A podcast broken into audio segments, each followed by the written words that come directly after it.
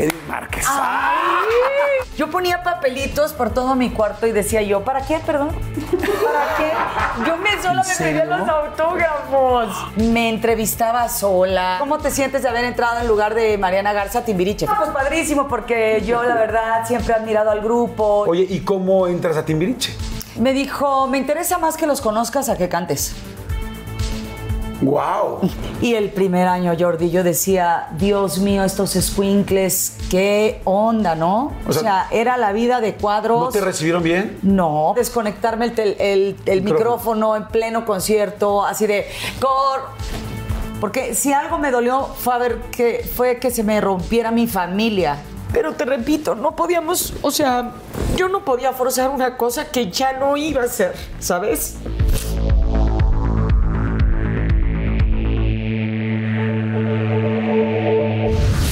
Hola, ¿cómo están? Pues un episodio más. Estoy muy contento porque es una gran amiga mía.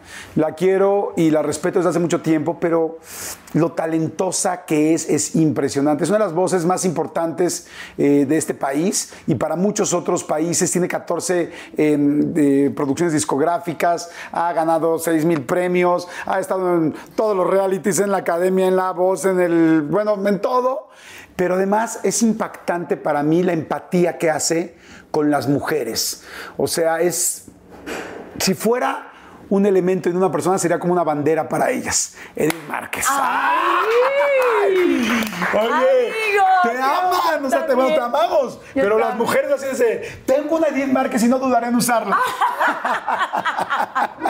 Muchas gracias, Jordi, por esta presentación tan hermosa que me acabas de hacer. La verdad me siento halagada, ¿no? O sea, de- de, de- de- Pues de que me hayan hecho así, este, arropado tan bonito, la Pues verdad. es que tienes una carrera preciosa y tienes una vibra muy linda. Muchas gracias, Así es que bueno, Jordi. bienvenidos. Este va a ser padrísimo platicar de con Edith Márquez. Vamos a platicar de todo, de todo, de todo. Lo que ya conocen, los que no han conocido y lo que apenas se van a Se enterar. van a enterar. Se van a enterar. Así es Lo que salud. nunca, Tú nunca te decidiste vinito dicho. tinto, ¿verdad? Sí, yo vinito tinto. Yo Salud. tequilita, saludo a todos ustedes. Tómense algo con nosotros, lo que sea, un café, un té, un pulque, un mezcal, Lo un que tequila, sea, lo chiste quieran. Es que tomen, ¿no? el chiste es que tomen algo para que conectemos y la pasemos padre. Mm. Y bueno. Qué rico. A ver, cuéntame por favor, tu papá y tu mamá, ¿a qué se dedicaba tu papá? Bueno, no sé si se siga dedicando a eso, pero ¿a qué se dedicaba cuando tú eras chiquita? Mira, él se dedicaba, él, él, eh, él se encargaba de cobrar Ajá. las facturas de una compañía de plásticos y materiales, así se llamaba. ¿Tu mami? Mi mamá siempre fue ama de casa, ella siempre se dedicó al hogar y a mi hermana y a mí. Ok. Porque ella Lilia. dice que es Lilia. Lilia, ¿cómo le dices? Ma, mami, Mami. jefa. Pues les digo amadínguilos, amo mío. ¿Amo mío? Amo mío, ¿cómo estás, mi amo mío? Ajá. Este, o le digo amada a mi mamá, o le digo, a mi papá le decía de niña mi monoquito. Monoquito. Sí, véngase para acá mi monoquito. Y, y no sabes, porque, eh, o sea, siempre fue una conexión muy. Mi papá podría pegar unas cagoteadas divinas así de. Nunca nos pegó, ¿no? Pero. Pero no hacía falta. Mi papá es Leo y tiene un carácter que hay ¿Y, que y encar- tu de groserías? A ver, hijas de la chingada, ¿o No, no? cero, no, no, no, ah, para nada, no. Ah, perdón, eso fue maltrato en mi casa. Estoy nada más evidenciando lo que pasaba en la mía. no, no, no. ¿Cómo les gritaba? No, mi papá no nos gritaba. Ni necesidad tenía. Nada más los O sea, ojos. los ojos, cállate y siéntate. Y ya y punto. ¿En Sí. dónde vivían? Mira, nosotros vivimos siempre en la calle de Gómez Farías, eh, esquina con Cuauhtémoc. Ahí vivimos muchísimo tiempo porque, bueno, eh, es- esto queda a dos cuadras del Parque Coyoacán. Y cuando nosotros llegamos, este, este departamento era de mis bisabuelos, por parte de mi abuelito Beto, el papá de mi mamá, ¿no? Y entonces eh, yo me acuerdo, Jordi, que fue algo fuerte porque yo llegué muy niña a, ese, a ese Departamento. departamento. pero abajo era una vecindad. Ok. ¿No? Entonces, eh, abajo era un departamento y otro, donde vivían unas señoras. Este, señoritas, porque nunca se casaron y vivían con sus perros, ¿no? Bueno, bueno, bueno, no se sé, casaron. no se Porque casaron. eso, señoritas, quién sabe, no, quizá nada más no, no firmaron, ¿no? Probablemente, la verdad, yo no sé de su vida. ¿Se ¿no? veían Pero- cuscas? Se veían cuscas. Sí, entonces, si se veían cuscas, seguramente Ya sí. ahorita viéndolo sí, así. Sí probaban. Sí probaban. Ándale, pero yo no sé, cuando estaba chiquilla, pues como que en eso ni te fijabas, ¿no? Yo nada más veía que entraban y salían y con sus perros y siempre muy calladitas y todo. Pero la onda era la parte de abajo. Me acuerdo que, que el señor tomaba mucho y le pegaba al- a la esposa. Mi papá justamente había comprado un aparato con muchísimos este, Esfuerzos. esfuerzos. Primeramente porque le gustaba muchísimo la música. A mis papás Era como un les, estéreo, les una consola. Sí, era un, el típico estéreo este de... Con de- tocadiscos. Sí, sí, sí, una cosa antigua ya. y este... Y entonces él, cuando empezaban estos pleitos, ¿no? En- de estas personas allá abajo, pues mi papá decía, no, no, no, para que mis hijos, si se despiertan, que se despierten, la, que, se, que les despierte la música, ¿no? Hizo un gran lo esfuerzo que hace un no- padre, ¿no? Por, por, por, o sea, la- Pero lo tú que... nunca lo supiste hasta después. Hasta después. ¿Y O sea, cómo, cómo te enteraste? porque él no los dijo. O sea, él no los dijo. A mí me conmovió mucho eso porque además yo, cuando yo llegué a ese lugar, yo me acuerdo que, pues de niña que habré tenido como, no sé, cinco o seis años, siete, no sé, muy chiquita. Y vi el pasillo y vi la entrada y vi cómo, o sea, mi mamá arriba puso nuestro departamento muy bonito, ¿no? Porque ella siempre ha sido una gran madre y una excelente mujer. Y como siempre lo he dicho, he crecido con, con, con, ay, ya ves, ya me vas a hacer llorar. Te digo que bueno. Siempre crecí con esta bondad de mi mamá, con la exigencia de mi papá, pero mi hermana y yo fuimos muy felices, ¿no? Somos muy felices.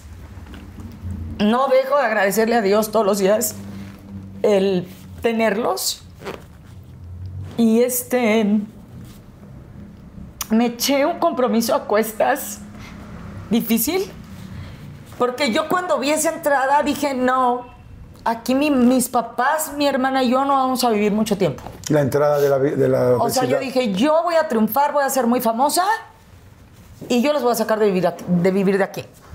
Y eso, eso no pasó. No pasó hasta muchos, muchos años después. Pero tú como niño piensas que es fácil, ¿no? ¿Cuántos que- años habrás tenido en el momento en que viste esa entrada y dijiste yo los voy a sacar? Pues como siete, ocho años. Ay, estás chiquitita. Ajá, entonces yo, yo como que sí me acuerdo bien porque eh, decía, no, o sea, esto no me gusta a mí para mi familia y yo como voy a ser tan famosa y me va a ir súper bien, yo los voy a sacar. ¿Cómo eras en la escuela? No, yo en la escuela era un desmadre. A mí eh, siempre le daban quejas a mi papá, este... Que desde el kinder no, creo que, Desde ver. el kinder era un problema. ¿Por qué? Porque- ¿Qué pasó en el kinder, Edith Márquez? Ay, no, sí, qué horror. Sí te informaste. Este, ay, no. Chúpale, chúpale, mija. Sí, porque si no, sí. Chúpale, pichón. A ver, en el kinder, yo no quería ir al kinder. Entonces yo le decía, ¿Por es qué, que mamá? ¿Por qué? me cagaba la escuela. Pero me chocaba quedarme sola. Es como, ¿por qué no querías ir al kinder, Me mijita? cagaba me cagaba, me cagaba el kinder. Pero no tanto la escuela, o sea, lo que a mí me- no me gustaba era quedarme sola, sin mis papás y No, mi aquí hermana. estoy, ¿eh? No, ya sé. Aquí estoy, no sé. va a pasar nada. Estás en un lugar seguro. Estás en un lugar seguro. Como ya como en terapia. Este, no, lo que pasó, te voy a decir que era que yo realmente, cuando mi mamá me llevaba, me decía, mijita, ahorita que lleguemos a la casa, acuérdame de hablarle a tu abuelita y acuérdame también de que tenemos que comprar las tortillas. Yo decía, se le va a olvidar, cabrón, venir por mí. Se le va a olvidar. Ah, claro. Entonces yo me agarraba de los barrotes, Jordi, pero así de no, no quiero. O sea, un drama, los niños que ya no lloraban, todos empezando a llorar, la maestra diciéndole a mi mamá, señora, ya de verdad, si su hija no deja de llorar, la vamos a tener que sacar del kinder porque hace llorar a los demás niños, los asusta. Y mamá, no me digas, sí, sí. O sea, sí, desde ahí señora, salió el rollo de la interpretación. Con ella, sí. O sea, desde ahí salió el rollo de... O sea, porque ahora hacen lo mismo, pero en el Auditorio Nacional. ¿no? Es ahora, vamos a chillar los 10 mil, venga. Todos, sí, una cosa a nivel masivo, pero sí. No, pero oye, ahora cobras. Ah, no. Muy bien. No, y ahora cómo, entonces me sale mejor, la verdad. Sí, fíjate. Entonces, desde, Y desde entonces- kinder, mucho berrinche de y no me dejen. A mi mamá ya, ¿cómo, ¿cómo voy a hacer con esta niña para que ya se calme, no? Mi hermana, todo lo contrario, ¿no? ¿Tu hermana es más chica, no, más es más grande. Y mi, mi hermana era, era la más tierna, la más buena, la más dulce. Lo sigue siendo, pero de niña era más. Entonces mi mamá así de, adiós mi amor, que te vaya bien. Y dice que así volteó y la, la vio así sentadita, así nada más limpiándose sus lagrimitas. Y yo haciendo unos panchos así de, no. Un día llegó mi tío Pepe, el hermano de mi papá, y me dijo, toma, mijita, te doy unos, unos monedas para que te compres algo en la escuela. No quiero, se las aventé. No, no, no, no, no. Era un, eres que de verdad, Jordi, era un dolor de cabeza. Mis papás, no sé cómo me tuvieron tanta paciencia en la vida. O sea, de verdad. Pregunta. Sí. ¿Así eres con las parejas?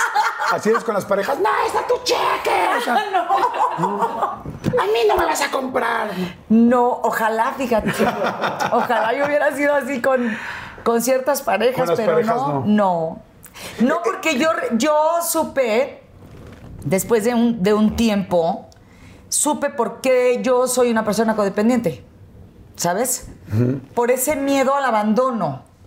Que, que no era, que no era consciente, ni por parte de mi madre, ni por parte mía. ¿Cuál era el abandono? Era el te voy, voy a ir a dejarte a la escuela. Y yo decía, es que si me dice que, se le, que, que le recuerde de las tortillas. tortillas y Ah, hablarle claro. a mi abuelita, seguro se le va a olvidar venir por mí. En mi, en mi niña, en- o sea, en mi mente de niña. Y de ahí yo generaste la relacioné una, codependencia. una, una, una codependencia desde ahí. Ok. Y que muchos años después yo me enteré y que yo no quería decirle a mi mamá, pero un día me preguntó y le tuve que decir. Le dije, pero tienes que entender que tú no lo hiciste adrede. O sea, Claro. no lo hiciste consciente, vamos. ¿no? O sea, hablas un día con ella y decirle, oye, mamá, yo tengo este problema a raíz de esto. Sí, yo le no- dije, tengo un problema de codependencia. Luego te digo por qué, pero me dijo, ¿pero por qué? Le dije, bueno, es que es algo que luego hablamos. Sí, porque la yo, la- yo inmiscuye no la ella. quería lastimar, ¿sabes? ¿Cómo reaccionó ella cuando le dijiste que ella había No, sido eh, parte? ella lloró, ella lloró mucho. Le dije, pero vuelvo a la misma, mamá. O sea, tú no, no tienes culpa, vamos. Claro. Tú me estás preguntando, te estoy explicando el porqué de mi codependencia, ¿no? Claro. Es ahora sí que como sea, pero no te vayas. Sí, sí, sí. Quédate. Oye, que te trata mal, no importa. Oye, pero no. Entonces, eso es algo en lo que he ido trabajando día a día. De hecho, todos los días de mi vida lo hago porque soy una persona que suelo amar profundamente, ¿no? Y que me, me entrego al 100%, ¿no? No, no existe para mí el término medio. No, me cuesta trabajo encontrar el equilibrio. Y eso es lo que siempre mi mamá me dice. Tienes que encontrar el equilibrio porque, porque tú o estás muy contenta o estás muy enojada. Entonces le digo, sí, pero me cuesta trabajo, ¿no? Yo creo que lo más importante, lo más difícil en la vida es encontrar el equilibrio Sí. en la vida en general. Eh, y luego como artista que soy, intérprete, ya hablando en serio, que sí, sí somos bien sensibles y somos muy temperamentales y lo que a lo mejor una persona siente, pues no, eh, yo lo siento 18 veces más fuerte, ¿no? Entonces es, pues es, es complicado, como Claro. diría mi canción, ¿no? Pero, pero pues lo, lo- lo he podido lograr, o sea, También ahí voy- voy. también te voy a decir una cosa que es importante, o sea, esa codependencia, esa sensibilidad, esa, esa intención que tienes, es lo que te ha llevado también a donde estás. O sea, todas las personas, yo que me dedico a lo mismo y que también soy una persona muy sensible, si tú no tuvieras esa sensibilidad no podrías hacer lo que haces hoy, ni podrías transmitir lo que transmites hoy, que conlleva situaciones complicadas y que tienes que aprender a surfear las olas de una manera distinta con diferentes elementos o con menos elementos que uno. Pues sí, tenemos menos elementos para unas cosas, pero muchos más para otras. Entonces, pues bueno, por eso también es importante que con las personas con las que estés, familia, pareja tal, entiendan Sí.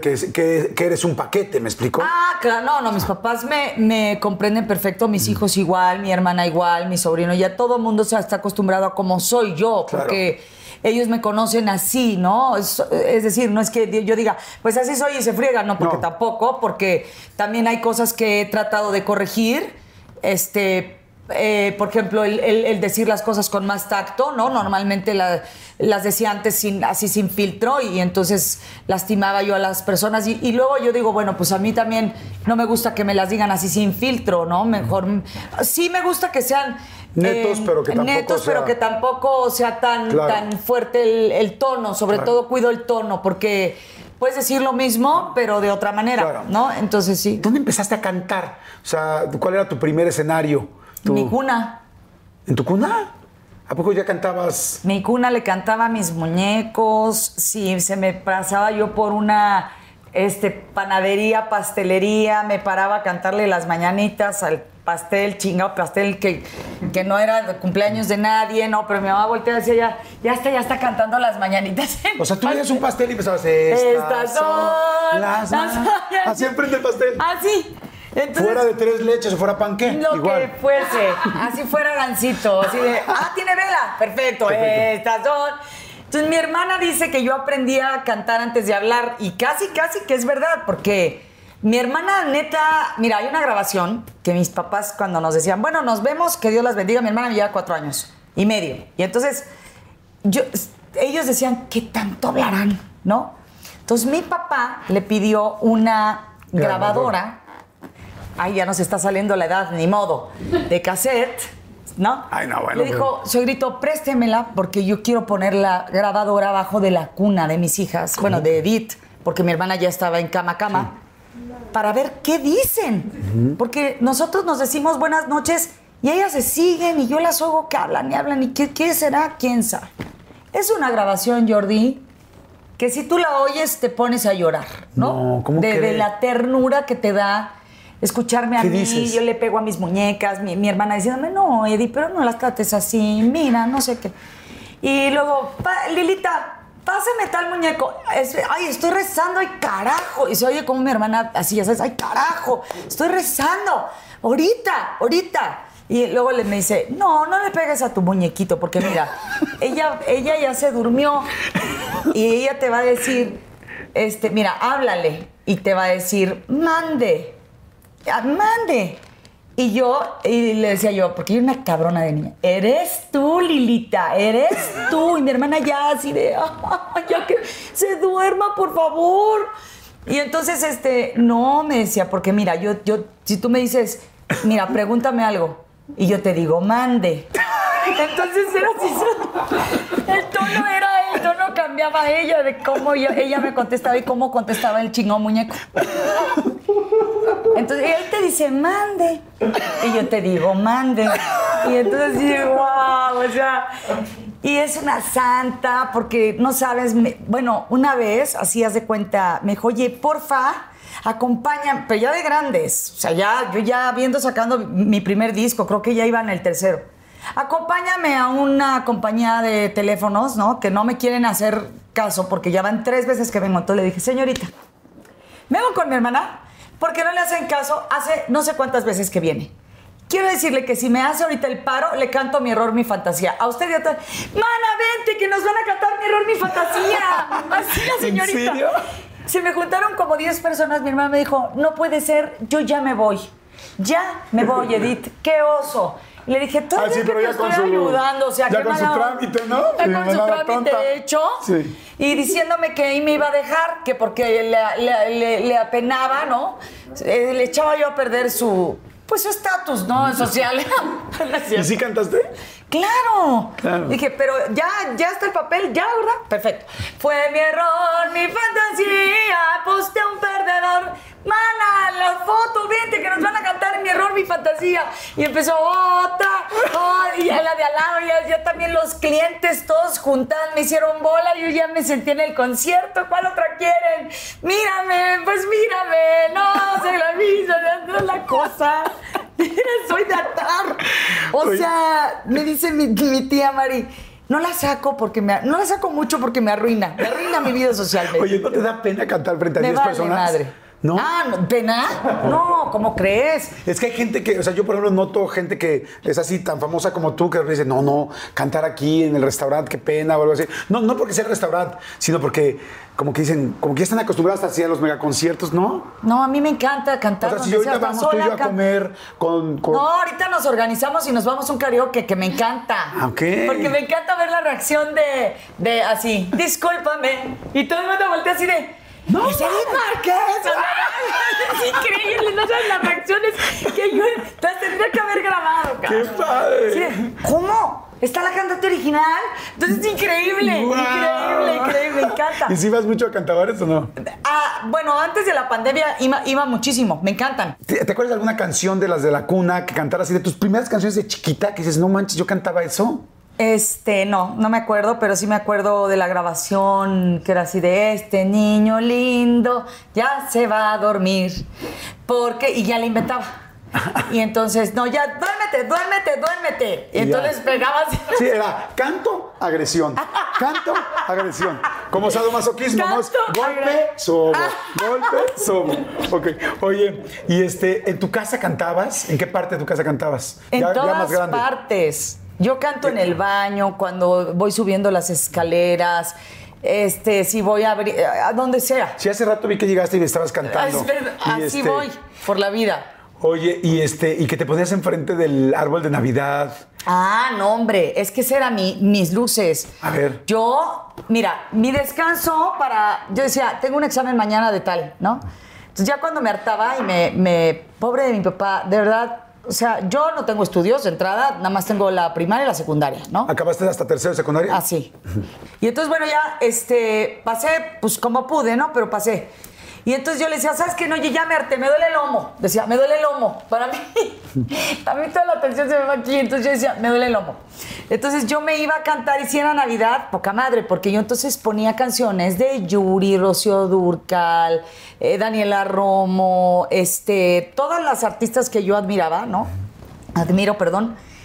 Y entonces eh, me ponía, apagaba las luces de la sala y pues nada más eran las del árbol de Navidad. Yo decía, estoy en mi show, este es mi concierto. Y O sea, tú veías las luces como... como mis luces. Tu producción. Como mi producción. Y yo decía, gracias, este, hasta luego, uy, que pasen buen- buenas noches, ¿no? Enfrente del árbol. Enfrente de. No, no, en la- es que el árbol estaba así, aquí estaba la sala y luego el comedor, y en el comedor, junto al comedor, tenía yo un espejo. Entonces, no, yo era feliz. Yo ponía papelitos por todo mi cuarto y decía yo, ¿para qué, perdón? ¿Para qué? Yo me solo me pedía los autógrafos. ¿Cómo sí, que? ¿Y no ¿cómo te- te... llamas? Ya, uno. Otro, este. Muñeco, para- duérmete temprano, porque no te va a Duérmete pegar. me pedía mis autógrafos sola, me entrevistaba sola. ¿Cómo crees? ¿cómo te entrevistas Haz de cuenta que yo era Patti Chapoy y me decía, pero me, para, me, pa- me pasaba de un lugar a otro. Oye, Edith, y cuéntanos qué, qué te parece, qué, cómo te sientes de haber entrado en lugar de Mariana Garza Timbiriche. Fíjate qué cañón, y entré en lugar de, Maria- de Mariana Garza. O sea, lo decreté. Sí, bien, bien fuerte. Y luego al otro lado. No, pues padrísimo, porque yo la verdad siempre he admirado al grupo y, y, pues qué niño no quiere para pertenecer a Timbiriche y Pati. No, sí, pues este, yo te entiendo, no sé qué, qué maravilla, ¿no? Y este, yo espero pues que después pueda ser solista, bueno, y así. Wow. Oye, pero te estás dando cuenta de que estabas decretando desde chica hoy todo, Todo este decreté. asunto que existe de la metafísica y todo lo que estamos estudiando y que muchos creemos. Sí. Tú lo hacías desde chica, o sea, Ajá. diciéndote lo que dices de Mariana, yo, porque tú entraste por Mariana, como Por dices. Mariana. Este sí entré por esto, tal, o de yo voy a sacar a mis hijos, a mis este, papás de vivir aquí. O sea, todo ese rollo ya lo tenías. Sí. ¿Quién te enseñó eso o lo tenías Nadie, nato? no, no, no, yo nato. ¿Lo sigues haciendo ahorita? Sí, claro. ¿Qué piensas ahorita? No, ¿Qué? pues es a ver, ¿qué quieres ahora hacer ya ahorita? tengo conciencia. Ahorita, ahorita, Sí, ahorita, o sea, ¿qué has decretado últimamente? ¿Qué es lo que quieres ahorita? tener una gira en Estados Unidos es importante. Ok. Cantar un día con Marc Anthony. Ok. Hacer un dueto con Marc Anthony. ¿Qué más? Eh, poder cantar en España, Ok. al lado de David Bisbal. Eso ya lo estás haciendo. Sí, pero con él allá. Ah, ok, ok, porque ahorita tienen el sencillo. Sí. Ok. Pero sí, sigo decretándome ¿Qué cosas, más? ¿Qué sigo más estás- soñando. ¿Y de tu vida personal? ¿Qué decretas? Quiero, que- ay, por favor, pídele a Dios que ya salga este año, carajo. Bueno, el año que viene, porque ya ahorita ya no nos da tiempo, ya es muy precipitado, la verdad. En tres, cuatro meses nos quedan de este año, Sí, ya no no. nos da el tiempo, ya no nos da. Entonces, eh, no, la verdad, la verdad, ya hablando en O sea, serio. ¿decretas una pareja? Sí decreto una pareja que me sume, un, un hombre así bueno, hermoso, maravilloso, por dentro y por fuera, ¿sabes? O sea, creo que tiene mucho que ver el- el- el- la atracción física, pero cuando te llevas bien con alguien, te ríes, te valoran, te admiran, creo que debe de haber una admiración y, y valorarse mutuamente y así, ¿no? Creo que sería algo increíble para mí. Porque si algo me dolió fue, a ver que, fue que se me rompiera mi familia, ¿sabes? O sea, eh, con el papá de mis hijos, la que formé, vamos, con el papá de mis hijos, que al final... Con Beto. Con Beto, ¿no? Que al final siempre él va a ser el papá de mis hijos, siempre. Y va a tener un lugar especial en mi vida. Y yo creo que también voy a tener un lugar especial en su vida porque yo soy la mamá de sus hijos. Pero por X cosa del destino no pudimos seguir juntos. Me dolió muchísimo, muchísimo. Me dolió, me costó muchos años reponerme, dos años y, pico. Dos años y más, porque yo después de cuatro años pude volver a tener una pareja. Entonces, después de esos dos años, o sea, fueron seis. Entonces, sí fue complicado, ha sido de las cosas más dolorosas que he tenido que vivir, de las que también más he aprendido, mm, pero tengo una añoranza con eso. Sí tengo una añoranza porque además em, mi hermana no pudo ir a nuestra boda por una cuestión de salud importante. Entonces, em, siempre que, siempre que eh, hemos de, alguna forma tocado ese tema, le digo que, Dios me tiene que dar la otra oportunidad, ¿no? Porque además me casé bien chiquita, me, me casé a los 20 años, embarazada de Sebastián, con muchísimo miedo. Y entonces de pronto deberíamos como de plantearnos, o todos los seres humanos en sí, darnos la oportunidad que necesitamos para volver a reconstruir una familia que, que estaba y que yo no quería que se rompiera y que creo que nadie queríamos que se rompiera. Y, de pronto, pues era el, era el dolor de mis hijos, el dolor del padre de mis hijos, mi dolor. Em, fue muy duro. Y si hoy llegara una persona, te repito, que me sume, que me, que me que haya respeto, que haya amor de verdad, que haya congruencia con lo que haces y con lo que dices y todo, qué padre, y me casaría con los ojos cerrados. Pero solo así, porque si no va a ser así, la verdad es que sola estoy muy bien, me caigo bien a toda madre y estoy súper bien solita. O sea, no pasa tampoco nada, ¿sabes? Eh, durante toda la plática has hablado muchísimo de tu hermana y de cómo la quieres y desde la cuna, lo que me estás platicando, la cantada, juntos. Qué lástima que no haya ido a esa primera boda. ¿Qué pasó? ¿Qué le pasaba a tu hermana? Mi, hermana eh, estaba, estaba teniendo un problema... Em, ginecológico importante. Entonces no podía asistir, no pudo asistir. Y, mis papás, vuelvo a la misma de lo que, lo que los padres hacemos por los hijos, es increíble, ¿no? O sea, tratar de no estar todos más tristes de lo que ya estábamos, ¿no? Y que yo pudiera disfrutar la boda lo más posible. ¿Tú sabías lo que le estaba pasando a tu hermana o no? Claro, obviamente. Y entonces nos abrazamos los tres Em, fue, te repito, un momento muy duro, muy, muy triste. Y pues ahora si, si, si, Dios me concede la oportunidad de encontrarme una pareja increíble, ¿no? Que, que me ame y que yo lo ame y que seamos así el uno para el otro y, ya en otra etapa, obviamente, de nuestras vidas, ¿no? Porque ya que sus hijos estén grandes, que los míos ya, ya lo están, ¿no? Entonces ya no estamos como para déjame ver con quién dejo a mi niño, ¿no? O sea, este, sí me gustaría hacer así una boda mamalona, ¿no? Este, con medio mundo de invitados, este, algo, o sea, bonito, ¿no? Que, que, que, que se sepa, ¿sabes? Porque yo siempre he manejado mi carrera de una manera muy tranquila. No he sido un artista de escándalos no he sido una persona que ande en dimes y diretes, no. Me he dedicado única y exclusivamente a trabajar y hablar de mi música y hablar de mis canciones y de los discos. Y honestamente no vería el porqué de, de empezar a hacerlo ¿no? en este momento. Sí lo haría si fuera de esta manera, si fuera algo para algo bonito, ¿no? Para algo muy bonito. Solo te tendría una última pregunta ahí. ¿Me invitarías a la boda? Obviamente. obviamente en el Pepe, Pepe, Pepe, Pepe. pe, pe, pe, La milita, la milita. Oye, vamos a hacer un refil Eh, rápidamente, vamos a hacer un refil. Estamos pasando increíble. Vamos a platicar de todo. Quiero saber cómo entraste a Timbiriche. Bueno, todas las cosas que han pasado, la separación. Bueno, en fin, vamos a hacer un refil. Si les está gustando, por favor, denle like en este momento. Suscríbanse en este momento al canal. Nos ayuda muchísimo, es gratis y siempre lo será. Así es que suscríbanse al canal y ahorita regreso. ¿Cómo, ¿Cómo llegaste por primera vez a Televisa?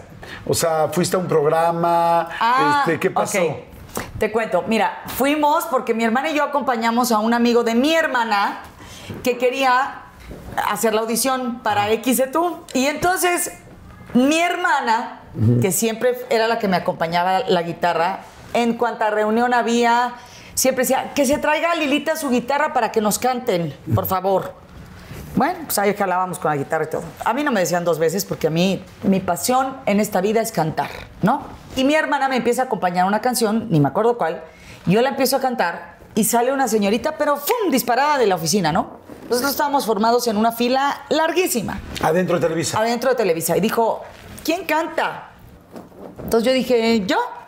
Ven, me dijo. Entonces, tu, tu, tu. Entonces, pasé toda la fila, obvio, todo el mundo me, me odió así de, "Dios, vieja. Y entonces ya llegué y me dijo, oye, ¿quieres venir el próximo martes a cantar? Viene Pedro Fernández. Ok. Cuando era eh, Pedrito, era Pedrito y además eh, su, su sencillo era Coqueta. Claro. Y entonces, ya me- me- tú te vas a aprender este pedacito, todo aquello. eh, vienes vestida, por favor, de azul, este cielo, azul clarito. Tal ¿Qué día, tal hora, eh, coqueta.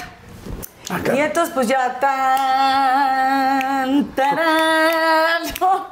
y, y empiezo, y entonces todas las mañanas yo te veo llegar con los perritos a casa a pasear. Y yo empiezo yo, y por más que, porque íbamos como en trenecito, y por más que busco la oportunidad, no te puedo saludar. Y ya me seguía yo, porque cuando, y otro niño, tienes que marchar, ya, ta, ta, ta. Ya estábamos todos como en, una, en unas escaleras. Y entonces la final, que, hemos pasado ese video no sé cuántas veces, que está Pedrito con los de gobernación, ya sabes, y no sé quién más. Y hemos decidido que la ganadora es la número 8. Y ahí, así yo bajo mis escaleras, así me, me- me da una ternura eh, ver, ver ahí ese programa. Yo con esas ilusiones y con esas ganas que tenía y esa hambre de, ¿sabes? De crecer, de, de- de- de ser realmente un artista, ¿no? Y entonces eh, bajo y pues muchísimas gracias, no sé qué, se acerca René Casados. Y ahora demuéstranos por qué cantas, por qué ganaste. Y entonces ya empiezo a cantar y yo, mi carita vez cuando. ¿Eh? Otra, vez coqueta, Ah, pero ya completa. Ah, ok, muy bien. Y entonces yo dije, uy, yo ya había visto el programa y había un momento donde el artista subía a cantar con el, que al ganador y yo dije, ya iba a venir Pedrito. Y justamente se para Pedrito y yo veo así mi carita de huevos, ahí viene Pedrito. Y así ¡Huevos! Todas las mañanas yo te veo llegar, coqueta. Y entonces yo decía, canto, bailo, lo abrazo, ¿qué hago, no? chingados hago, ¿no? Y en aquel entonces me dieron 10 mil pesos. Pero tú ves mi carita de. Ay, vale madre el dinero. Yo, qué maravilla que ya gané con este hombre y estoy cantando. Muchos años después lo invité. Primero al Metropolitan Ajá. y después se hizo un, un disco mío en vivo que se llama Mi sueño, mi fantasía en el Auditorio Nacional, donde él canta conmigo. Cantaba y eso ya se quedó para la historia. Oye, Le ¿y él digo, se acuerda de- Pedro, de ti? ¡Claro! ¿Sí se acuerda de ese Siempre momento? que lo veo le digo, ¿sí te acuerdas? Porque si no te acuerdas, vas a ver. No Oye, te vuelvo ¿qué, a invitar. ¿Qué hiciste con esos 10 mil pesos? Entonces mi papá me dijo, ¿qué quieres hacer con tu dinero, no? Y yo le dije, tomar clases de canto. O sea, cualquier otra niña hubiera dicho ropa. pues, Ara, ¿te acuerdas que había una juguetería que se llamaba Ara que era muy famosa, Ajá. Sí, pero a mí me cagaban las muñecas, la verdad. Yo nunca jugué ni al cafecito, ni al no? tecito. Nada más en la cuna, porque los dormías y todo. no, los, les pegaba, cállense. No es más ella. Hacia mis hijos. Alguien hacía. Y entonces, este. No, la verdad es que yo nunca he sido una niña normal. Ya como la niña Como está. Vivi. la- como Como Vivi. Vivi de la como familia Vivi Peluche. de la, pa- de la familia peluche, así de, ay, esta, ¿por qué no será una niña normal? Entonces nunca. dice, 10 mil pesos, ¿qué Y quieres? entonces me dijo, Tomar le clases. dije tomar clase de canto. Dijo mi papá, no, pues iba en serio, ¿no? Ah, porque yo a mi abuelito Pepe, paz descanse, el papá de mi papá, decía, abuelito, yo voy a ser artista. Y me decía, ay, mijita, ni Dios lo quiera. Yo, ¿Cómo que no, abuelito? Claro que sí. ¿Cómo que ni Dios lo quiera? Pero él decía, acuérdate que en aquel entonces era, ¿cómo que va a ser artista? Lili Mario, ¿qué tienen en la cabeza?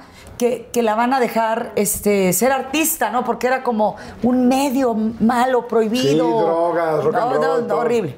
Y ahora sabemos que no hay rock and roll. Que era todo una no. Era todo una mentira. No, no es cierto.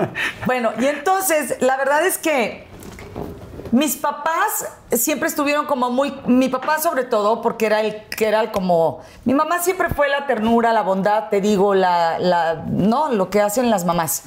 Y mi papá sí era como más. Mucho más exigente, obviamente. Pero. eh, él estaba muy, muy seguro y orgulloso de lo que nos había enseñado, ¿no? Entonces, cuando yo le digo tomar clases de canto, este, unos tíos míos me dicen, pues aquí vive la hija de Paco de Migueles y Paco de Migueles todavía da clases, el maestro que enseñó a cantar, o bueno, la técnica a eh, Ma- Manuela Torres, Daniela Romo, María del Sol, este, Ariana, eh, Yuri, etcétera. Y a mí me dio su hija, que fue Lili de Migueles. Y me acuerdo que la primera vez que me vocalizó Lili, me dijo, ven, quiero que te escuche mi papá. Y de plano así, perdón, interrumpió una clase y le dijo, papá, quiero que escuches a Edith. Yo ahí sí ya tenía 11 años. Y yo dije, ¿será bueno o malo esto? ¿Por qué me está trayendo con el papá, no? Entonces me empieza el papá a vocalizar, me dijo, mijita, tienes una voz increíble y vas a llegar muy lejos. Nunca se me van a olvidar esas palabras. Wow. Y yo dije, sí, sí, sí voy a llegar muy lejos, porque siempre tuve esa, esa persistencia y esa seguridad de yo lo voy a hacer, lo voy a lograr. Y todavía me falta mucho, porque yo no he llegado hasta donde yo quiero llegar. Y entonces, eh, otro decreto, ¿no? Y ya, pues seguramente esos 10 mil pesos han de haber alcanzado para 3, 4 este, clases. Y después mi papá, pues hacía un esfuerzo para pagármelas, ¿no? Después de, de XETU, alguien, yo hago la audición para Juguemos a Cantar. De Juguemos a Cantar gano el tercer lugar de mi eliminatoria. Quedo en el disco.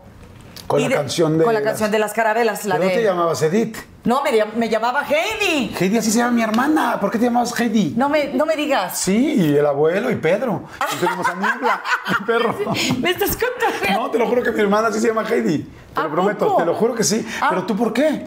Pues no sé, el señor Juan Carlos Zavara dijo, Edith, no. Yo creo que te vamos a voltear el nombre y sin la y sin la T dice Heidi. Edith, Heidi. Sin la, sin la T dice Heidi. Bueno, Si ahí lo en su casa.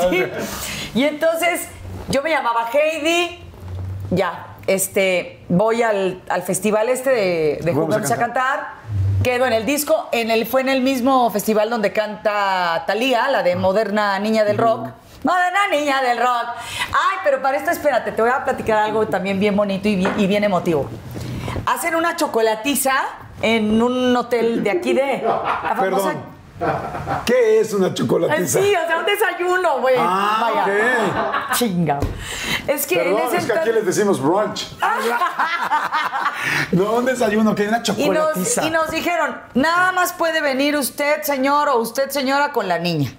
Bueno, ¿Por qué iban todos o qué? Sí, porque te digo que mi familia era muégano y entonces jalábamos siempre los cuatro para todos lados, para allá, para acá. ¿Y en qué iban? ¿Tenían en avión? Sí, mi papá, no, mi papá tenía el coche que le prestaba mi, mi, el señor, el señor Salas con el cual trabajaba él. Y nos dicen, bueno, pues tal día es el llamado para ya el, el día de la eliminatoria, ¿no? Se tienen que presentar con un traje galáctico, del tela galáctica. Y mi papá así de, ¿eh? ¿Qué es tela galáctica? ¿No? Entonces, pero Lucerito, que en aquel entonces conducía el evento, Lucerito yo la vi entrar y dije, yo quiero ser como ella, ¿no? O sea, está Lucerito. O sea, ¿qué es esto? Y entonces. Ella tenía un traje galáctico en una sí, en portada una- de su disco, un exacto, dorado. exacto. Cuando todavía usaba su fleco y era y mi la canción de en la viernes. Gracias a Dios, es viernes. Gracias a Dios. Exacto, sí. Somos fans, ¿no? Bueno, Lucero, te mandamos un beso si nos estás viendo. Y entonces, este, la verdad es que mi papá, muy, ay, y a mí me da mucha ternura esto, porque corrió y le dijo a su mamá, señora, ¿en dónde le consiguen los trajes a su hija, a su hijita? Ah, la mamá de Lucero. Ajá. Y le dijo, ay, señor, ¿sabe qué? Nosotros se los compramos en Estados Unidos.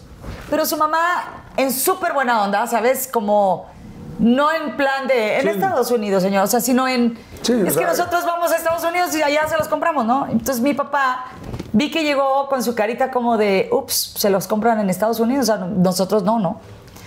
Y entonces me dijo, es que dice que son de Estados Unidos.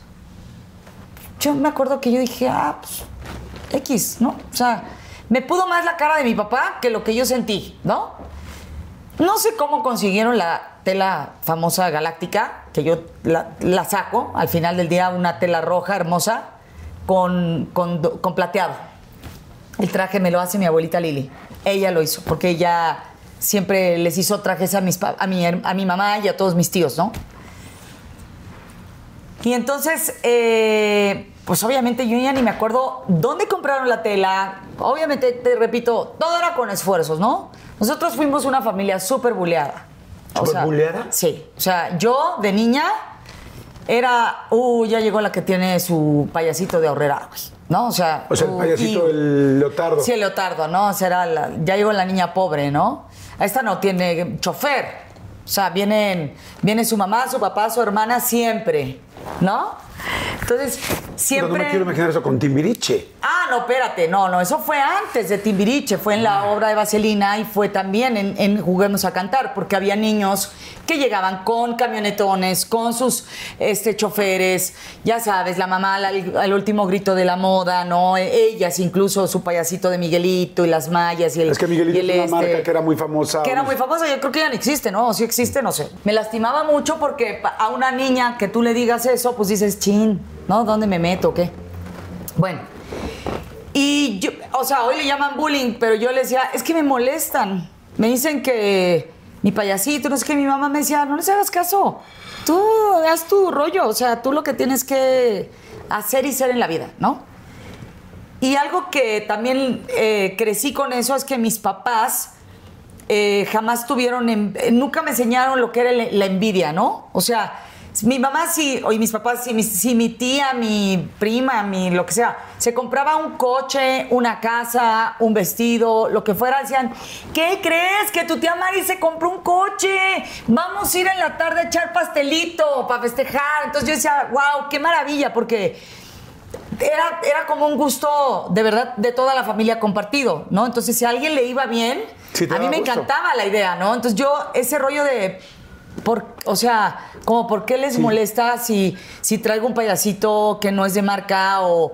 o- o- y, y cuando tuve la oportunidad de comprarme cosas de marca, lo último que he hecho es eso, ¿sabes? Es como. No. O sea. Porque yo, yo sí el famoso barrido así de. De uy, ¿no? Y no trae, no trae el zapato de la marca, o sea, ni la bolsa de marca. O sea, ¿cómo? ¿Viste que en algún momento a tu mamá o a tu papá Ah. les dolió eso? Ah, claro, claro. O sea, nomás que ellos lo sabían manejar muy bien porque son, eran adultos ya, ¿no? A mí me podía, a mí sí me podía y por eso mi costal a cuestas, que te cuento de, de- de- de lomo, de, de niña, de decir, esto yo no quiero que aquí van a... Esto yo no quiero vivirlo, que lo viva mi familia, ¿no? Y eso pasó muchos años después, porque tú como niño piensas que eso va a ser rápido y eso pasa muchos años después. Y después de muchos esfuerzos y después de muchas caídas y levantadas, ¿no? Y total, yo salgo con mi, con mi deste, ¿no? Gano, te repito, el tercer lugar, todo el rollo, luego entro a, a- Vaselina. En Vaselina fui coro, siempre en la obra de Vaselina, que era Timbiriche con, este, en Vaselina. Entonces ahí yo veía todos los timbiriches y decía, no manches, yo quiero estar, yo quiero ser como ellos y estar en el grupo y pertenecer a ese grupo y me aprendía todas las coreografías, corro, vuelo, me acelero, si no es ahora, todas, todas, todas, todas. Entonces... ¿Y ellos eran que- lindos? Fíjate que sí, Sasha era muy linda conmigo. Este, mm, Mariana era lindísima conmigo. Me encantaban sus chinos, entonces siempre, además ella siempre ha olido delicioso, entonces Sam me conten- sentía mucho. Benny era un amor conmigo. Este, Eric no, Eric pobrecito lo estaba pasando en ese momento muy mal, entonces lo que menos tenía tiempo era como de, como de consolar a alguien, ¿no? Porque a él le estaban haciendo un bullying tremendo. Sí, ¿verdad? pobrecito, pobrecito. Ese ni- es el pobre de Eric también se las vio negras. Bueno, luego, este, Talía, Talía ahí como que. Ah, no, Talía no estaba porque estaba Sasha. pero sí estaba Paulina y Paulina me acuerdo que hacía este licha. La de, Ah, sí. ya sabes, la de los lentes. ¿Y dónde nos sentamos? Y no sé qué. Entonces yo veía toda la obra, todo el tiempo. Para esto me mandan a mí, a Monterrey. A- a- me- después de una presentación que tuvimos por el Centro de Capacitación de Televisa, corre una chava que se llama Gigi Fernández y me dice, oye, ¿no quieres hacer la audición para entrar a la obra de Vaselina? Yo ya la había visto O en los tú estabas haciendo un vaselina en el CEA, pero no el de los Timbiriche. Exacto. Y te dicen, ¿no lo quieres hacer para la de veras? Ajá. Y entonces yo ya había ido a ver la obra a los televiteatros y yo le dije, papá, por favor, hay que esperar a que salga Julisa por- para ver si la- le puedes decir si me puede hacer una audición. Pues la esperamos como dos horas y me dijo, mijita, no salió, nos vamos. Nos fuimos, hago esta presentación, vestidos todos los niños de Vaselina. Esta chava me alcanza y le dije, ¿pero en, a dónde? Claro, pues es lo que quiero. Entonces me dijo, tal día, tal hora. Fui, hice la, la audición y me dijo la chava, la hiciste muy bien, solamente que un niño o una niña se porte mal y la tengan que regresar, es que a ti se te hablaría porque tú entrarías en su lugar. Ah. Y yo le dije a mi mamá, uy, pues nadie se va a querer portar mal, ¿no? ¿Quién se quiere salir de vaselina, no? Pues a la semana que me hablan. Y veníamos llegando mi mamá, mi hermana y yo del mercado de Coyoacán. Y me dice, ¿quién crees que me acaba de hablar? Mi papá así con cara, ya no sabía si llorar, reír. Ah, o sea, ¿sabes? Siento que él tenía sentimientos encontrados, ¿no? Y yo, ¿quién? Que se va Edith, que si dejamos a ir, a Edith la próxima semana a la hora de Vaselina. Y yo, no puede ser. Yo brincaba así del gusto. ¡Wow, qué increíble! Era lo que quería, no sé qué. Y entonces me dice, pero dicen que, que, que tú digas que tú sí te sabes los bailes. Y allá te los van a enseñar. Madre. Así me dijo Martita Zabaleta. Yo dije, madres, madres. Eran, pues era bailar todo el tiempo en la obra. Sí, eran, no sé, 13 números o... Pues llego a, a- a Monterrey y dice Julisa en el teatro, pues el principal muy importante por allá. No me, no me acuerdo. Súbanse todos, vamos a- al ratón. Y yo, Madre Santa, ¿cuál es el ratón? O sea, el ratón. Hay un ratón muerto en la calle. Na, na, na, me va a desmayar, ¿no? Y entonces yo dije, pero no me sé ningún baile, pues súbete. Entonces me subo y por estar viendo a los niños, vi que los niños hacían una cosa y las niñas hacían otra. No, o sea. Entonces acaba el, el ensayo del musical y dice Mario Besares. Julissa, era el coreógrafo, Era el ¿no? coreógrafo.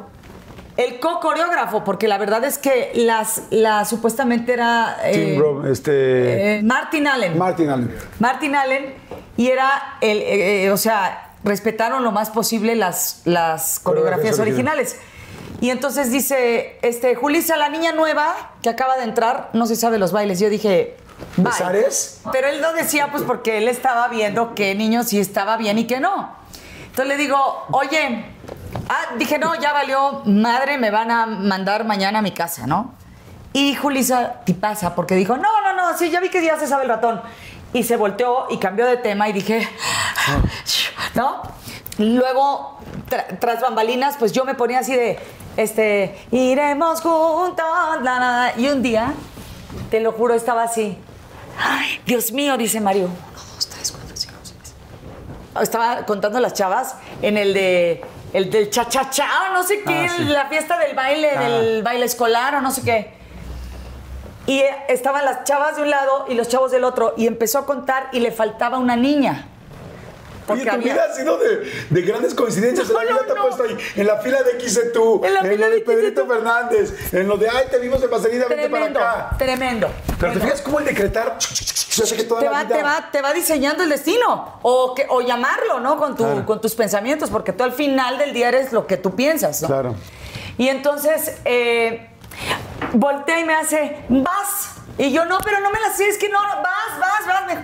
Ay, no sabes, no, es que no sabes. Yo me persinaba, ya, ya sudaba, ya.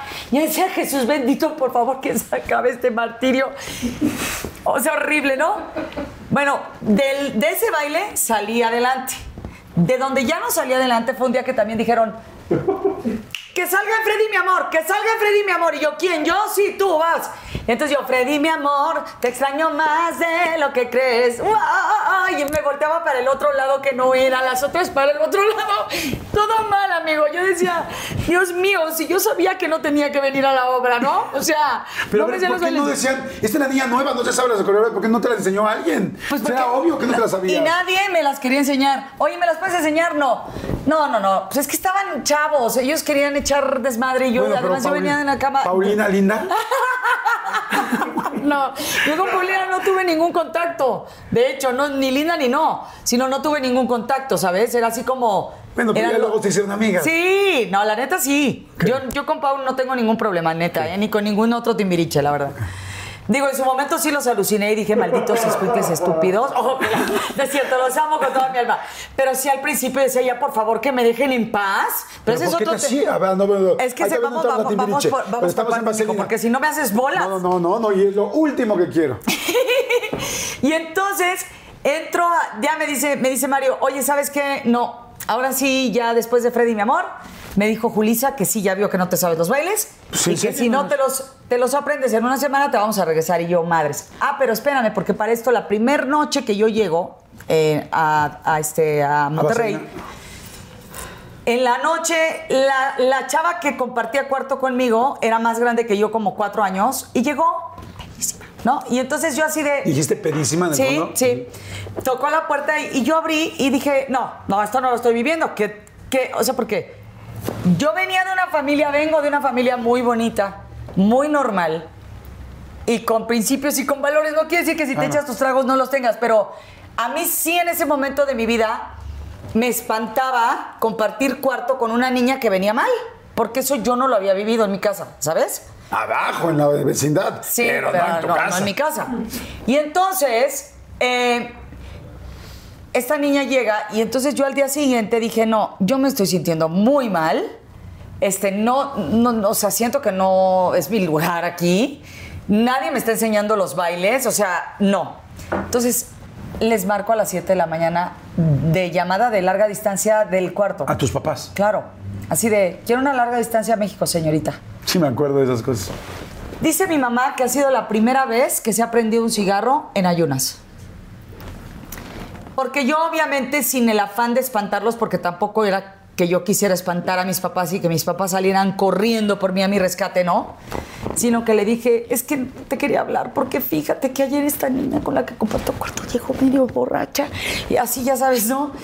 Y mi papá, pues tú imagínate, o sea, lo que sentías que tu hija te esté hablando, llorando, que no se sabe los bailes, que la niña con la que está compartiendo el cuarto no le ayuda y además llegó medio peda al día Pero siguiente. el peda, ¿y día qué hizo? Nada, se durmió. X, o sea, ni no. O sea, era un pedo pacífico, una Peda pacífica. pacífica. Pero a mí sí dije, ¿qué es esto? O sea, ¿cómo? ¿No? Eran incontrolables, incontrolables los chavos y los chavas. O sea, eran, eh, tenían dos cuidadores hombres para los chavos y dos chavas para las chavas. Yo no daba problemas, pero las demás yo sí decía, ¿cómo le harán? ¿No? O sea, Sí, Benny me platicó, Benny nos platicó aquí en la entrevista que era una locura. era una locura. Era lo... Además ya eran muy famosos, ¿no? No, no, no, no, no. O sea, y además los timbiriches no se, no se codeaban como que con los demás. O sea, era como los timbiriches y la raza. Se quedaban en el mismo hotel. Sí, pero el trato era el timbi- era las estrellas eran los timbiriches. Punto. Entonces, bueno, ya total, este, le hablo y le dije, yo creo que Jorgito, este, Jorgito de Llano, no, no me acuerdo cómo se llamaba el contador, se regresa cada, cada viernes. Yo creo que me voy a regresar con él. Le dije, ¿tú cómo ves? Y mi papá dice que le di mucha ternura porque me dijo, mira, yo hoy puedo solucionar tus lágrimas, ¿no? O sea, tú te regresas y no pasa nada. No es un- o sea, no es un fracaso. Tú eres bienvenida siempre. Nada más te voy a decir algo. Si tú algún día cambias de parecer, ahí sí ya no voy a dar la cara. Me dijo, porque no va a haber manera. Ya no, ni te van a creer, ni me van a creer, ni voy a dar mi cara. Porque te digo que mi papá es como es, ¿no? Ok. Entonces yo dije, pero me dijo, tú piénsalo y si tú quieres regresarte, aquí eres bienvenida. Pues pasó el viernes y no llegué, dice mi mamá. Yo cuando vi que era viernes y no habías llegado, dije, Se esta quedó. niña ya se quedó. Y mi mamá dice que yo siempre he sido muy calzonuda. Y la verdad sí, porque sí he sido valiente. He sido valiente porque me he enfrentado a cosas difíciles en mi vida en general y he salido adelante como ellos me enseñaron, ¿no? Con dignidad y con respeto y con lealtad y con honestidad, porque así he manejado yo siempre mi vida, ¿no? Ya pasó esa, esa gira de dos meses, eh, me volví súper independiente, o sea, tan independiente de ya llevar mi toalla al baño. O sea, mi mamá dijo, es otra niña, esta me la cambiaron, ¿no? Sí, pues porque le dio mucha ternura también que un día le dije, oye, ya no tengo ropa, ropa limpia. Y, y la lavé toda en el baño, en el, en el- pero en el lavabo. Ajá. O sea, me dijo mi mamá, ¿cómo no se te ocurrió decirle a alguien, oye, llévenme mi ropa a la lavandería o no sé algo? Claro, ¿no? pues es una niña. ¿Cuántos años tendrías ahí? 11. Estás bien chiquita. Muy chiquita. 11 años, no juegues. Y luego ya llegamos y fue la obra de Vaselina y entonces mi mamá me llevaba primero en metro. O sea, primero agarrábamos un, un... Mi papá nos dejaba en el metro. Este... Mi papá se iba a trabajar. Yo siempre llegaba temprano y le decía, Julisa, por favor, este, llegué temprano, no me puedes oír cantar. Y me decía, es que, ¿sabes qué? Tengo una junta, pero ahora sí mañana, mañana te lo prometo. Y nunca me escuchó. ¿Nunca? Nunca me escuchó. Julie, que ¿Se lo has también te quiero, te amo, te adoro alguna con vez a. Julissa, No, no? nunca. O sea, hasta ahorita ya te vas a enterar, Julie, hermosa. Y entonces, y bueno, ya pasó ese tiempo. Ahí era cuando me molestaban estas niñas que decían, no, ya llegó la del payasito de Horrera, qué hueva. Y entonces, bueno, yo decía, pero qué, o sea, ¿por qué les molesta, no? ¿Qué tiene de malo que traiga yo un payasito que no sea de Miguelito? O sea, y muchos años después, curiosamente, la vida da muchas vueltas y esas niñas fueron de extras a papá soltero. ¿Cómo crees? Cuando tú ya eras Alejandra en Papá Soltero, Sí. que era, Papá Soltero duró, no sé, 6, 7 años. Sí, ocho casi. ¡Wow! Y tú eras la Y protagonista. Y también ya estabas en Timbiriche, ¿no? Ya estaba en Timbiriche. No, y ellas fueron después. Sí, y entonces ¿Y mi mamá fuiste- me acuerdo tú? perfecto que me dijo, ven, porque me dieron un camerino enorme donde podíamos estar todas. Entonces me dijo, te voy a decir una cosa, no para que te lo creas ni para que lo hagas, sino para que simple y sencillamente te des cuenta que la vida da muchas vueltas. Te digo que yo de mis papás he recibido puras cosas bien bonitas y puros valores y puras cosas hermosas, la verdad. Yo, le les digo que son unos ángeles en la tierra. Y entonces le digo, ¿qué? Me dijo, tú podrías decir, perdón, producción, sí las pueden poner en otro camerino, porque yo soy la principal aquí. Me dijo, pero nosotros no somos así. Nosotros no somos así y no quiero que tú nunca seas así. Oye, ¿y cómo entras a Timbiriche? Pues después de todo este rollo, al año que, que tenía ya papá soltero al aire. Ah, bueno, me- espérame, espérame, espérame. ¿Cómo entraste Papá Soltero? Ah, estando en, en el Vas centro de capacitación de Televisa, me dicen que nos hablaban para hacer un personaje de la hija de César Costa que iba a ser un programa piloto, Ok. Que se llamaría Papá Soltero. Y cuando llego veo a Lolita Cortés y a otras personas, dije, no, pues yo ya bailé mm, el baile, ¿no? O sea, baile. Madre, sí, o sea, sí. Llegar y ver a Lolita Cortés Ah, con el adiós, papel gracias por participar, ¿no? Y no, Eh, bueno, o sea, sí, Pero pero, no. no. Entonces ya pasa ella, paso yo, todo el rollo. Las Veo dos iban por el mismo papel, Sí, por Alejandra. Por Alejandra. De hecho, primero iba a ser Alejandra Guzmán.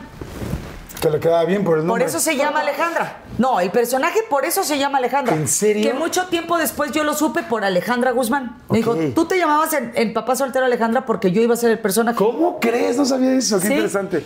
Y entonces le dije, no me digas. Me dijo, sí, pero, pero como mi papá y César, pues como que siempre ha habido como un pique, no se pudo y ya.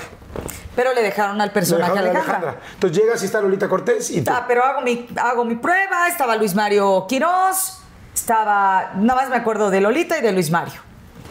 Era un niño precioso, Luis Mario, de chiquito, y además era el perdón, niño... ¿Dijiste era? Pues sí, porque era un niño, muy niño, o sea, era Ah, un niño muy chiquito, de, De chiquito. chiquito, ah, de chiquito. Es que tiene años que no lo veo. No, sí, o sea, igual, muy sí- guapo. igual sigue Yo siendo guapísimo. digo, wow, qué guapo. Yo la verdad tiene años que no lo veo. Pinche No, está muy guapo, está muy guapo. Te odio, Yo güey. quiero mucho a Gerardo y a Luis Mario. En serio, a nosotros quiero. Les mando muchos saludos. Y luego. Yo también los quiero mucho, pero tiene años que no veo a Luis Mario. Y de chiquito era muy bonito. Bueno, ya total. ¿Volviste a decir era? Porque era niño, chingado. Me están molestando, mamá. Bueno, y entonces, ¿Tu este. blusa de dónde es? No, es.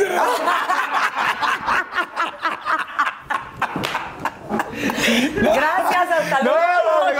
no, Bueno, luego, corazón. Pues sí, el típico, bueno, ya hicimos tu prueba, mija, gracias, este, algo te hablamos, ¿no? Si necesitamos algo, dije, ya, ya valió madre. Y entonces ya me fui a mi casa y obviamente pasó el tiempo, no me hablaron. Y entonces yo le hablo a Lolita y le digo, oye, Lolita, ya te, o sea, ¿qué pasó? ¿Sabes algo? Me dijo, sí, ya grabamos el piloto. Dije, bye. Bye, bye. Y, Y entonces... y por lo menos contiente o así, como linda. Lolita no, Lolita siempre ha sido una mujer muy, muy. Y me, y me encanta, ¿eh? La Sí, amo la profundamente. Yo Sí. creo que también ha hecho lo que ha hecho y está donde está por ese carácter Claro, que tiene y por esa determinación que tiene, ¿no? Entonces, bueno. Dices, y- no, que ya me quedé con no, papel, dije, sí, ya ya lo grabamos, ya por eso no te llamaron. A las, no sé al cuánto tiempo, al ponle a la semana, me dice, pasan por mí mis papás a la escuela y me dicen, ¿quién crees que nos habló? Y yo, ¿quién? Pues de la producción de Luis de Llano, que siempre sí te quieren. Y yo, ¿cómo? Sí, algo pasó. Después me enteré que Lolita tiene facciones un poquito fuertes, ¿sabes? Como Como más. pues como toscas, vamos, Ajá. ¿no? Y que necesitaban una niña que se viera más tierna, vamos. O sea, mm, sí, con Sí, una sí, cara, con una con una carita cara más más tierna. tierna. Madres, dije yo, pero yo no sé usar el apuntador. Y llegué ahí y me dijeron, sí sabes usar el apuntador, ¿verdad? Yo, claro, lo domino. Entonces mi mamá me dijo, te digo que eres calzonuda. ¿Cómo Yo- se llevaban? Porque yo- De Papá Soltero fue un programa que adoramos todos. O sea, Sí. para mí fue el primer sitcom en México Sí. que verdaderamente llamó la atención y que todo el mundo recordamos. Sí. ¿Se llevaban muy bien? ¿Si eran como una familia? Pero como una familia. ¿Te acuerdas que había el, el Hoy No Circula? Y de pronto nos llevaba, no sé, este César en su coche a darnos un ride a todos, ¿no? Y la gente nos veía en el coche juntos. Entonces decían, sí son, sí son de verdad familia. Y nosotros así de, ¡Oli! ¿No? Muy chistoso. Me dijo mi papá, ya te pusiste a pensar que tu vida va a cambiar de una manera que no te puedes imaginar a partir de que tú empieces a salir en la tele.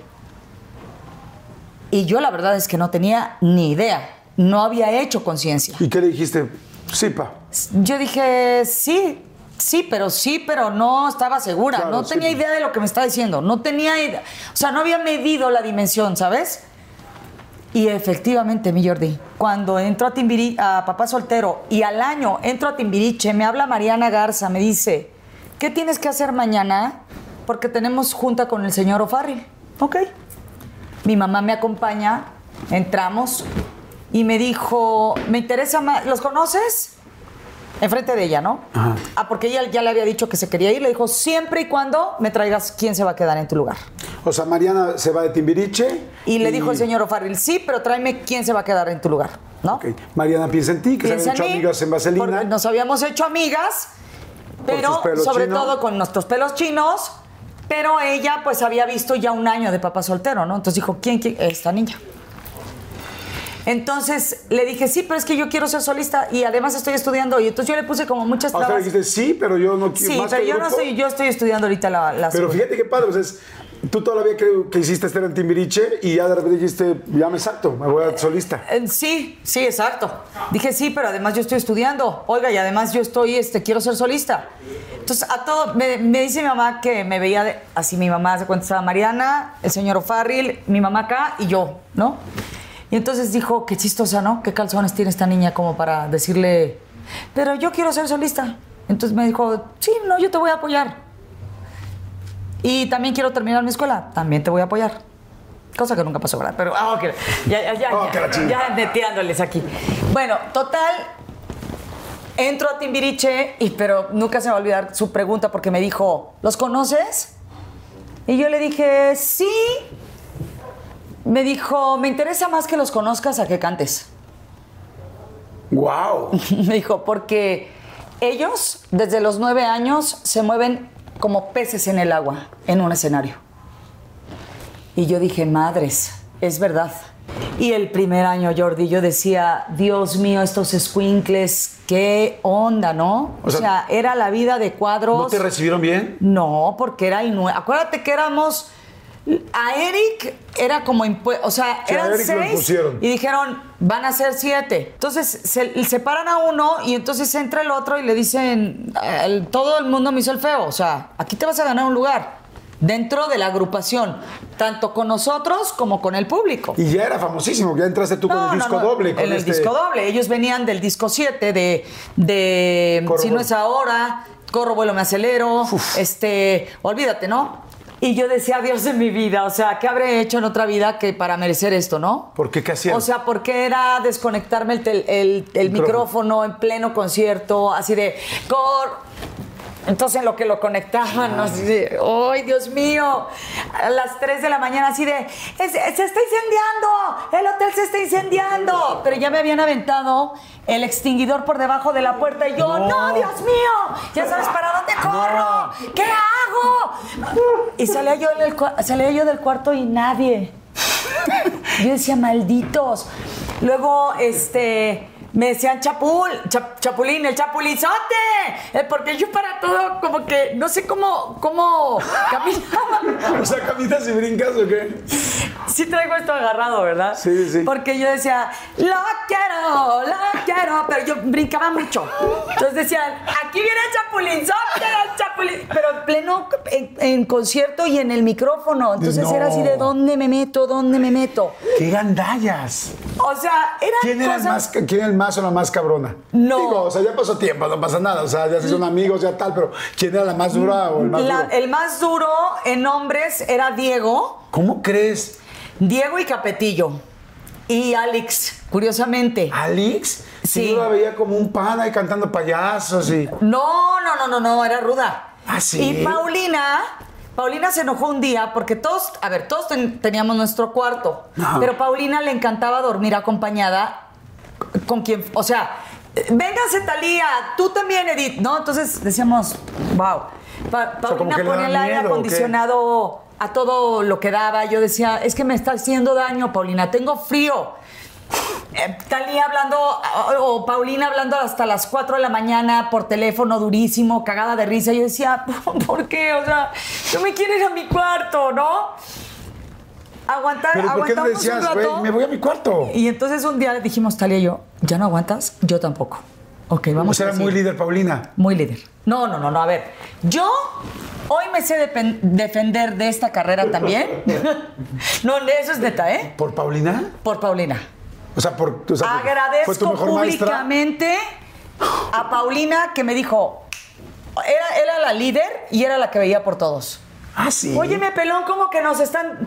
Ya están, ya están gritando ¡Uleros! En los, en los palenques. No. Sí, te lo juro. No, no, no, no. Nosotros no vamos a salir esa hora a cantar.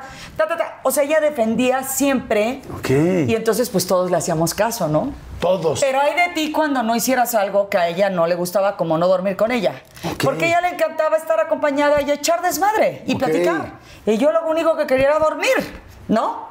Oye, eh, ahorita que hablas, ¿no? Dices Paulina, Edith Márquez, este, Talía, pues, las, todas son guapísimas. O sea, ¿cómo se, cómo les iba en el amor en esas épocas de No, yo Timbiriche? no. Yo me, he puesto, yo me he puesto guapa con el tiempo. No, todas eran muy guapas, claro, siempre han sido muy Muchas gracias, pero la verdad es que Pauli- Paulina, Paulina y ¿Quién jalaba Talía. más güeyes? ¿Quién era así? Talía, Talía, Talía era una locura, Jordi. ¿Sí? Era una locura. Pero no las jalaba y repartía así como somos No, amigos. porque Talía tenía un cuerpazo, ¿sabes? Entonces yo decía, yo, pues mis popotitos, no tenía nada arriba, nada abajo, nada, nada, nada. O sea, ¿eres plana, plana? plana, ¿Te plana, operaste? por todas partes. Claro, mijo. Esto no, es natural, No, hombre. No, es que no sé, no he visto. tampoco es que esté clavado. O sea, tampoco es que esté clavado así, Ay, ¿no? sí, güey, pero eso no Y se con la pregunta. blusa, la verdad, No, no, no lo sé. Me sentía sumamente. Eh, no fea, pero. ¿Cómo crees? Como que era la, la- la flaquita, la sin chiste del grupo, ¿sabes? ¿En serio? Sí. Y, y- y pasa una cosa. La verdad es que nosotros los artistas somos súper inseguros, Jordi. O sea, la gente cree justo todo lo contrario, ¿no? Ah, lo que me acabas de decir, no, guapísimas, les han de llover galanes, han de ser unas cabronas para, man- para traerse los este, cortitos. Bueno, en mi caso no. O sea, yo de hecho he tenido que trabajar con mi, con, con- ahora sí que con mi seguridad y con el amor que me tengo hacia mí, porque yo antes no me amaba, no veía por mí, no- o sea, por ejemplo, tengo un año y medio de no fumar y de no tomar tequila. Más lo que comes, lo que ves Claro. y lo que piensas. Claro. Porque es un conjunto de cosas, ¿sabes? No es como que ya cambié de hoy para mañana. No, ha sido todo un proceso. Pues fíjate que, que- qué interesante saberlo, qué duro, porque hay mucha gente que de repente puede sentirse no seguro con su físico y mucha gente que nos está viendo en este momento se ha sentido incómodo cuando en realidad está, está bien. Yo siempre digo, no hay modelos, porque nunca hay un modelo de cómo debe ser un hombre y cómo debe ser una mujer. Para nada. Simple- todos somos distintos, nadie tiene la misma nariz. nadie Somos tiene únicos e irrepetibles, ¿estás Sin de acuerdo? embargo, lamentablemente Sí. a veces nos pega mucho. Oye, ¿te parece bien si hacemos un refil? Sí, Y señor. me platicas Refil ahorita no, de por cosas favor, la-. Bueno, bueno, no te preocupes, tú no, pero, pero yo sí. Sí, sí, sí, ya sé. No, pero vamos a hablar de, de la vida personal, de lo que ha pasado, de la separación, del divorcio, de... De todo lo que tú de quieras, Todo, todo lo que platiquemos. Padrísimo. Saluda a toda la gente que está en su casa, la que nos está escuchando, los que están trabajando, los que están... Qué este, rico, qué rico, la verdad, brindar contigo, Ah, amigo, igual, de verdad. corazón, igual. Muchas igual. gracias. Oigan, muchas gracias estar a Boutique Hotels, que la verdad están increíbles, es un lugar precioso, qué bonito lugar, ¿verdad? Sí, está hermoso, hermoso. Yo ya quiero venirme a hospedar aquí Sí. cuantas veces venga a México. Es- dicen que es el secreto mejor guardado. Exacto. En serio, porque está precioso. Sí, porque es que no sabes. Está precioso, ¿no? ¿es un hotel? Sí, está increíble. Oh, God. Oye, Editzita, a ver, en medio de Timbiriche entra un guitarrista. Ay, sí. Y, pero un guitarrista rockero y tú eras la más fresa del mundo mundial. Sí. ¿Qué pasó? A ver, ahí te va. Mira. Timbiriche cada, cada que pasaba un disco cambiaba a sus músicos. Y cuando entra Beto, Beto, pues obviamente yo lo veo, pelo largo, arete, jeans rotos, bota. Dije, wow, ¿no? ¿Quién es ese hombre? Y entonces me dijeron, es Beto, el nuevo guitarrista, ta, ta, ta. Entonces yo siempre, cada ensayo, pues iba y platicábamos mucho y bromeábamos y todo. Y entonces, pues yo empiezo a salir con él, nos divertíamos, me enamoré profundamente de él, creo que también él de mí. Bueno, creo Ah, que sí, después de 15 años. creo no que sí. No creo que nadie esté 15 años con alguien porque no esté enamorado. Sí, no. Y te voy a decir una cosa, además me dijo él, la primera salida, yo he sido súper mujeriego, de una vez te lo digo para que ni... Y yo, ah, sí. Este, yo estaba muy chavita, la verdad, él me lleva siete años. Y entonces eh, a mí me, pues nos enamoramos, tuvimos, eh, estuvimos de novios tres años, me, embarazo de Sebastián, voy a ver a un doctor y me dice el doctor, le mando a hacer estos estudios. Cuando me están tomando, este, sacando sangre, le digo, señorita, esto es para ver si estoy embarazada. Me dijo, no, esto es para ver cuánto tiempo de embarazo tiene. O sea, a mí se me bajó toda la sangre a los pies, ¿verdad? Yo dije, Dios santo. Eh, cuando me dan la noticia, dije, wow. Él era el hombre más feliz. Yo tenía pavor y pánico porque dije, ¿llora? ¿Cómo le digo a mis papás? Madre santa. Entonces, Tan le digo, conservadores y tan de valores. Exacto. Y le digo a, mis a mi mamá primero, justo un día antes de que ellos se vayan a vivir a Puebla. Ellos tienen treinta y tantos años de vivir allá. Y mi mamá, cuando yo me despido de ellos, llora mucho. Y mi papá pues, le dijo, tú no estás llorando nada más porque nos vamos a Puebla. ¿Qué tienes? Cuando yo le dije, por favor, no le vayas a decir porque yo voy a ir con Beto y le vamos a decir juntos. Pues él es- ya no pudo ocultar su, ya, Ay, su- pobrecita. su angustia ella. Y entonces ya le dijo, y entonces cuando fuimos a Puebla, me acuerdo que mi papá me dijo, pues no estoy de acuerdo, ¿no? En pocas palabras. Y él se mantuvo siempre como muy frío, Ok. ¿no? Incluso eh, en la boda, o sea, sí, pero no. En, en- en mi, en mi embarazo igual. Cuando nace Sebastián, mi papá hace un clic con él, pero cañón. Wow, qué padre. Y mi papá, o sea, tal vez por ser el primer nieto, este, fue algo que le, que le movió mucho. Se volvieron así, ¿no? Este, mi papá y Sebastián. Y gracias, Jordi. Em, pues la verdad que al principio fue difícil mi matrimonio. Eh, él normalmente trabajaba en las noches. Yo venía acostumbrada, te repito, a una familia muy, muy convencional, muy tranquila, muy, no sé. Pero eh, era el amor de mi vida, ¿no? Y entonces yo luché contra viento y marea, ¿no? Claro. Para que esa familia perdurara, ¿no? Em, años después, ahora que ya, bueno, primero eh, el divorcio, que fue lo más doloroso, porque no, no, no, no había, ¿sabes? Como, como, como cuando ya sabes que no va a haber un, un- un arreglo, ¿no? O sea, Sí, no hay forma. Porque estuvieron 15 años juntos. Sí. Dos hijos. Dos hijos. Una historia. ¿Cómo fue el momento de separarse? O sea, porque yo sé que es la pregunta más complicada de los que nos hemos separado. Odias que te hagan esa pregunta, ¿por qué? Entonces no te pregunto por qué, Ajá. sino ¿cómo te sentiste? Ah, me sentí muy triste, muy triste. Este, era complicado, incluso em, venir a la ciudad, ¿no? Viajar, ir a lugares donde habíamos ido, tocar temas, canciones, lugares. Era muy complicado. O sea, pero al final del día también muy liberador, ¿no? Eh, viene esta parte donde uno dice, bueno, uno no puede forzar las cosas, ¿no? Claro. El amor puede acabarse, el, el, el aprendizaje con, con esa persona tal vez también terminó. Pero yo sabía, o sea, yo, yo pensé que no volvería a amar y que no me volvería a sentir amada y que no... Porque sí pasó mucho tiempo, la verdad. ¿Qué es lo que más extrañas hoy de esa pareja o de esa unión familiar que tenían? Pues mi familia, o sea, llegar de viaje y ver a mis hijos y, y no sé, un fin de semana, este, estar juntos, o, sea, que los niños fueran a, nuestra cama, por ejemplo, y nos brincaran y, ver películas o cosas así. Es complicado porque, o sea, yo le decía incluso, Beto, ya no lo vas a tener esto, o sea, no, lo vas no los vas a ver crecer, sí, pero no, porque los vas a ver los fines de semana y no va a ser la misma. Pero te repito, no podíamos, o sea, yo no podía forzar una cosa que ya no iba a ser, ¿sabes? Entonces yo un día en una comida, ya después de este, pues esto tan duro, ¿no?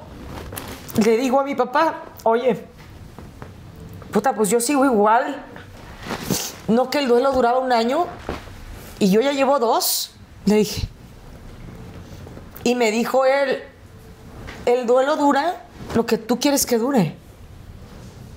Tienes que soltarlo, me dijo. Si no, te vas a hacer mucho daño. Claro. Y hoy tenemos una excelente relación. Gracias a Dios y por nuestros hijos, porque yo le dije, bueno, si nos divorciamos para no pelear, como decía mi mamá, pero de todas maneras siguen peleando, pues no, no estoy entendiendo, ¿no?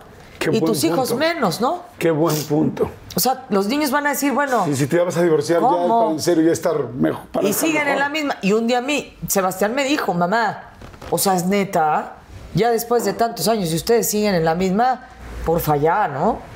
Y has tocado, has tocado durante toda la plática momentos complicados, cosas padrísimas, grandes momentos que has podido sacar adelante. Desde el principio, ¿no? De- desde el esfuerzo que tu familia, tú y todos estaban haciendo para esta carrera en la que tú creías desde el día uno. Exacto, Y es un esfuerzo compartido, Es un qué esfuerzo compartido. Y, y la carrera que tienes, porque te voy a decir una cosa, eh, una vez que dejaste Timbiriche, que ya no hablamos ahorita de eso, eh, empezaste a hacer una carrera de solistas y muy pocas personas saliendo de un grupo tan famoso logran hacer una carrera como la que has hecho tú.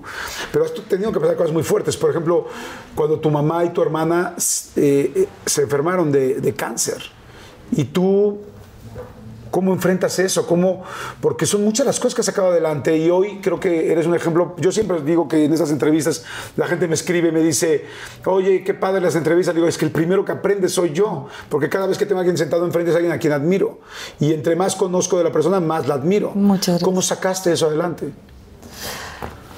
Mira, ahí aprendí la palabra resiliencia. Ahí. Discúlpame la pregunta. Eh, ¿Qué- ellas tuvieron dónde? cáncer de seno. Ah, de seno. Ajá. Y a mi hermana literalmente le tuvieron que quitar uno. Y a mi mamá no, gracias a Dios. Pero pues nomás imagínate el salir a cantar. O sea, yo me acuerdo que me estaba peinando mi anterior asistente y le decía, discúlpame si no estoy hablando, ¿eh? Pero es que no estoy aquí. Realmente la verdad, mi cuerpo está aquí, pero mi pensamiento y mi alma están con ellas. Y mi sufrimiento también, y mi angustia, y mi preocupación, y muchas cosas, este, Jordi, que, que han sido duras.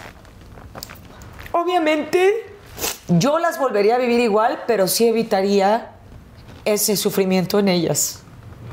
¿No? Porque son ejemplo de fortaleza y de, de mucho valor.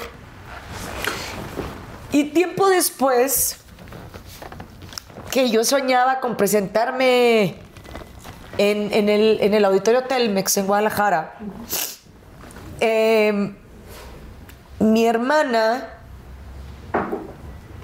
le, le, mm, se trata de reconstruir, pero, pero de la parte donde le quitan el, el pedazo para reconstruirle, se infecta. Y es, es muy cerca de la ingle, ¿no? Casi en la ingle. O en la ingle. Y, y, era un dolor, este, este, Jordi, que de verdad no se lo deseo a nadie, ¿no? Porque es mi única hermana y, y yo salí en automático a dar ese concierto. La gente muchas veces, no muchas veces, nunca tiene que enterarse, ¿no? Que tú traes una pena o que tú traes un dolor físico o, o emocional, porque la gente no es mala onda, pero no le incumbe. Sí, Ellos los ya van. pagaron un boleto por irte a ver cantar y tienes que cantar. La verdad no sé ni qué hice. No me acuerdo. No me Como acuerdo. cuando te subes a un coche, llegas a tu casa y dices, ¿cómo llegué? No me acuerdo. O sea, por instrumentos. Fíjate que el cuerpo es muy sabio y bloquea las cosas que te hacen tanto daño, ¿no? Y yo me acuerdo de ese día salir, bueno, me acuerdo del previo, que lloré mucho en el camerino. Por primera vez le dije a Chío que se saliera, cuando es la única que siempre está junto a mí, pese a lo que sea, ¿no? O sea, se puede salir más bien todo el mundo menos Chío. Tu asistente. No es mi personal manager. Y entonces le dije, te pido un favor, Chio, salte. Porque necesito estar sola y necesito llorar. Una hora antes del concierto. Wow. Y yo le decía a mi mamá, por favor dime cómo está mi hermana, ¿no? No, no, no, no, no me tra o sea, no me digas. Si no ven un paliativo. De todas maneras- Díganme qué va a pasar. Ajá. Entonces, como me dijo, pues yo salí en automático. Yo después solamente me acuerdo de cuando salí del camerino y cuando entré, le dije que si había salido por el mismo lugar, que si, había, que si me había cambiado de ropa, que dónde estaba el camerino de cambios rápidos. Eh, me acuerdo, no me acuerdo realmente de nada, me acuerdo de nada más de la salida y de la entrada al camerino. Y, la gente luego eso no, no, y qué bueno que no lo sepa, ¿sabes? Porque tampoco ellos van, como dices tú, a oír penas ni problemas, ¿no? Ellos van a oír que les cantes mi error, mi fantasía como nunca en la vida, ¿no? Y eso es lo que yo he tratado de hacer siempre en mi carrera, porque una de las grandes enseñanzas que don Vicente me, ha dado toda la vida es eh, esa, que pese a cómo estés, tú tienes que salir y dar tu mejor cara al público, ¿no? Porque el, el show debe continuar. ¿Cómo están tu, tu mamá y tu hermana ahora? Bendito sea Dios de maravilla, mi Jordi. Gracias a Dios. Yo tengo mucho que aprenderles a ellas de su fortaleza, de su entereza, ¿sabes? De, de, de sobreponerse. Eh, yo dejé de fumar porque mi familia, o sea, entre mi mamá, mi hermana, mi papá de próstata, este, etcétera, mi sobrino también cuando era un, un niño tu, pasó por un momento de salud muy complicado, en fin. Y el año pasado a mi mamá se le tapa una carótida y ahí es cuando yo empiezo a sentir parte de mi cara dormida, como si alguien me hiciera así. Y era porque yo estaba fumando mucho, ¿no? Pues era el nervio. Y entonces era el nervio y fuma. Y, y qué, con- qué, qué alegría, pues hay que fumar. Ahora vamos a echar el café, pues fumemos. Entonces todo era fumar, ¿no? Entonces me dijo el doctor, yo creo que usted ya debe de dejar de fumar.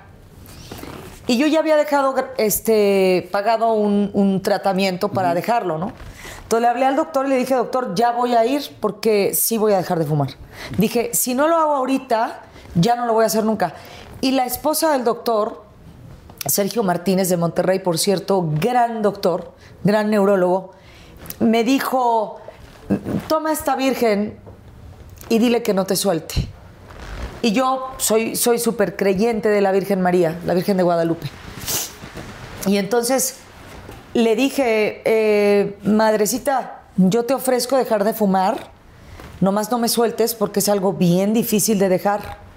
O sea, es, es un vicio súper arraigado de muchos años. Me encanta fumar, ¿no? Y nomás que sí te lo ofrezco por la salud de mi, de mi mamá y de mi hermana, ¿no? En estos momentos.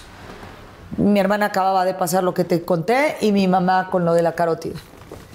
Y hoy, pues ya voy a, en diciembre cumplo dos años de no fumar y he hecho muchos cambios a, a a mi favor. Salud por eso. No sabes qué gusto me da escucharlo. Me da mucho gusto escuchar que tu mamá está bien. Me da mucho gusto saber que tu hermana está bien. Gracias. Me da mucho gusto porque chistosamente cuando tú estabas haciendo esa manda o jurarte con la Virgen de Guadalupe, en realidad, fíjate qué lindo, tú lo estabas haciendo en pos de ellas. Así es. Pero en realidad, y digo, además de que las ayudó evidentemente, estaba ayudando principalmente a ti. Me da tanto gusto porque uno, nos sigue regalando tu voz. Dos, le regalaste una manda que ayudó a tu mamá y a tu, yo soy creyente, a tu mamá y a tu hermana, sin lugar a dudas. Y tres, te ayudaste a ti a poder seguir siendo esa mujer que merece tantas cosas. Hoy, a esta edad, que sigues siendo una mujer muy joven, eh, tienes muchas cosas que disfrutar. Te deseo tanto que seas feliz, o sea, te mereces tanto ser feliz. Yo creo que hay, hay mucha gente, y estoy seguro que mucha gente me está viendo, y yo también me incluyo. Nos ha costado tanto trabajo Gracias. que nos merecemos ser felices. Sin duda. Y estoy seguro que así lo va a ser. Y si te fijas, las decisiones inteligentes consiguen cosas inteligentes. Tu, tu decisión como esta que acabas de decirme, entre muchas otras, han conseguido cosas inteligentes. Y yo hoy te quiero regalar algo muy sencillo, pero para mí y para nosotros como producción significa tu carrera. Y tu vida, más que tu carrera, tu vida, porque tu, tu carrera no es tu vida. Tu carrera es una parte de tu vida. Así es. Pero tu vida es mucho más grande. Correcto. Y, y yo lo que he visto y lo que he escuchado durante toda esta plática es que a veces has querido ir a un lugar y no necesariamente salen las cosas como quieren, ¿no? Yo creo que hay una frase que dicen, cuéntale a Dios tus planes y se reirá de ti. A mí al principio me, me daba, me enojaba esa frase porque no la entendía. Yo creía que lo que tú ibas a pedir no se te iba a lograr y ya luego entendí que lo que tú pidas te lo van a dar de otra manera.